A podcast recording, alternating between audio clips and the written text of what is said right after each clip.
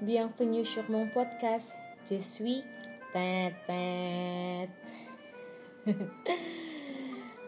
Comment allez-vous aujourd'hui? Euh, J'espère que tout va bien pour vous. Alors, euh, en fait, euh, je vais célébrer Eid Mubarak encore trois jours et je suis très contente. Hier, je vais deux gâteaux pour Eid Mubarak. je vais un gâteau au chocolat, un gâteau à l'ananas que nous avons appelé Nastar. Et un autre gâteau aussi appelé gâteau putri salju. Parce que euh, trois types de gâteaux doivent être disponibles pendant euh,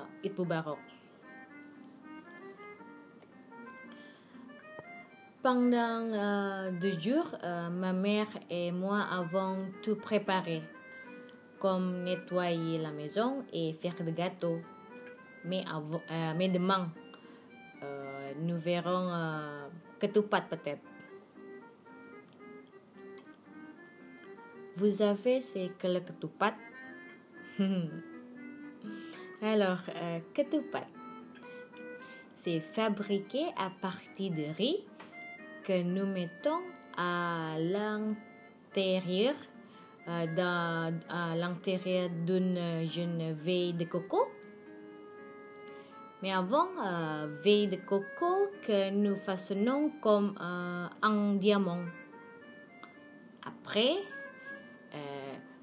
cuit à la vapeur pendant un froid une heure.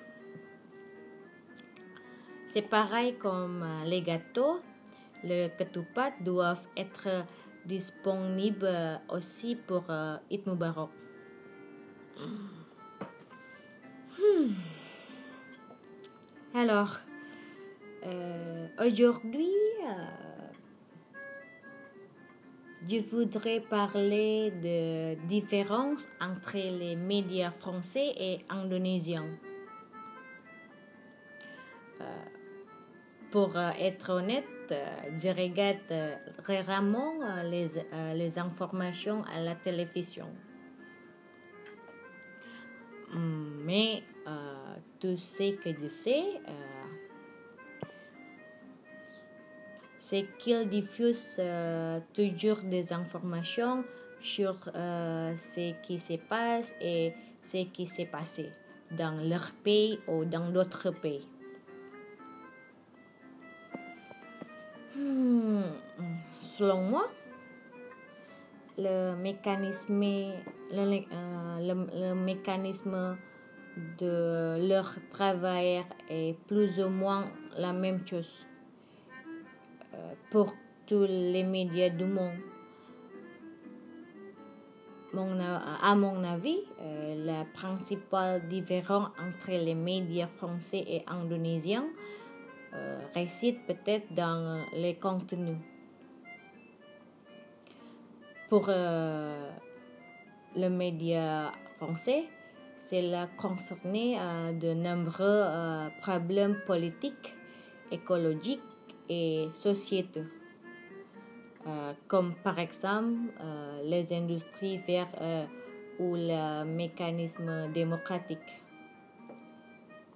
Mais pour les médias indonésiens, peut-être parce que la politique est plus compliquée ici mais euh, il semble euh, que les émissions de télévision euh, s'intéressent davantage aux problèmes criminels et aux faits divers.